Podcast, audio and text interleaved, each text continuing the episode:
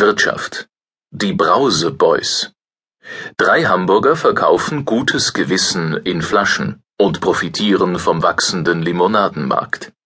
Von Jana Joya Bauermann Ende 2008, als Paul Bethke, Jakob Berndt und Felix Langengut bei Hamburger Banken für einen Kredit vorsprachen, hatten Analysten in Manhattan gerade ihre Umzugskartons gepackt.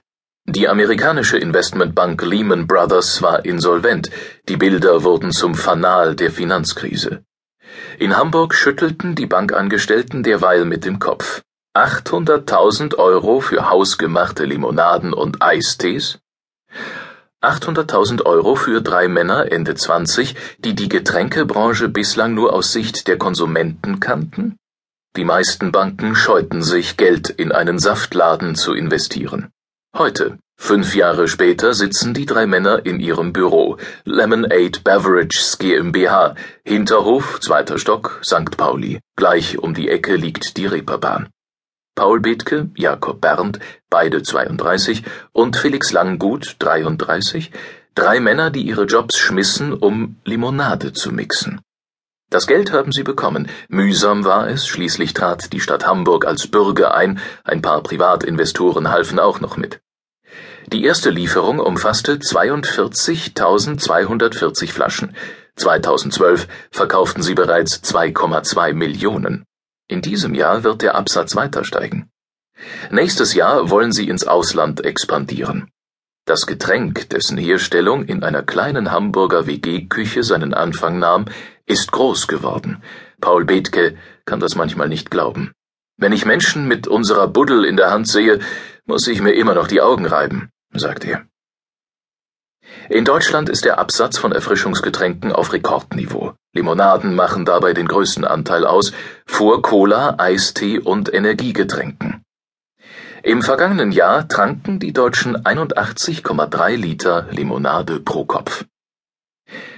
Paul Bethke, Jeans, Tonschuhe, mit dem Stuhl wippend, hatte die Idee zu Lemonade und Cherry Tea. Weil er eine Limonade wollte, die hausgemacht sei und auch so schmecke, sagt er.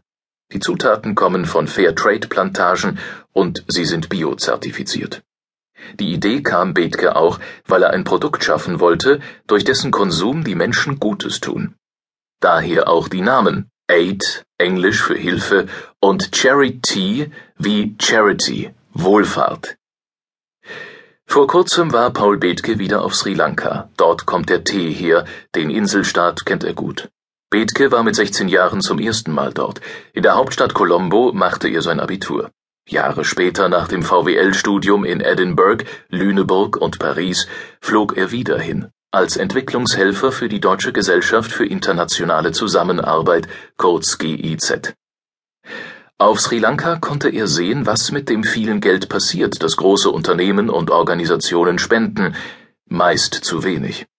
Da fehlt oft der Bezug zu den Projekten, sagt Bethke. Viele wissen nicht, wo genau das Geld hinfließt und gehen unvorsichtig damit um. Bei Lemonade soll das anders laufen. Fünf Cent jeder verkauften Flasche, die im Handel rund zwei Euro kostet, gehen an gemeinnützige Projekte, etwa an Grundschulen in Paraguay. Dort kommt der Rohrzucker für die Limonade her und Solarsysteme in Südafrika, da wächst der Räubusch für den Eistee.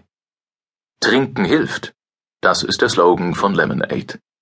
Die Projekte werden vom Lemonade and Charity e.V. betreut.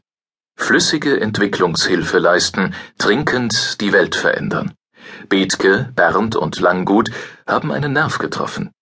Damals, 2008, war Nachhaltigkeit noch ein Räucherstäbchenbegriff, wie Bethke das nennt. Inzwischen gibt es Wohltäter-Limonade und Gutmensch-Eistee deutschlandweit in Hipster-Kneipen zu kaufen.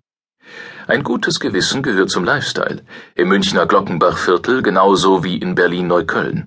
Wochenmärkte, Biokisten und Urban Gardening, warum nicht auch Fairtrade-Limo trinken? Die Leute könnten sich die Limonade zu Hause auch selbst mixen, sagt Bethke. Das machten die meisten aber nicht. Nachhaltigkeit ist ein Modewort, vor allem in der Industrie. Eine gute Absicht zu haben, verkauft sich. Thilo Hühn, Getränkeforscher von der Züricher Hochschule für angewandte Wissenschaften, sagt, Menschen, die gut verdienen, möchten sich gesund ernähren, und sie haben immer mehr das Bedürfnis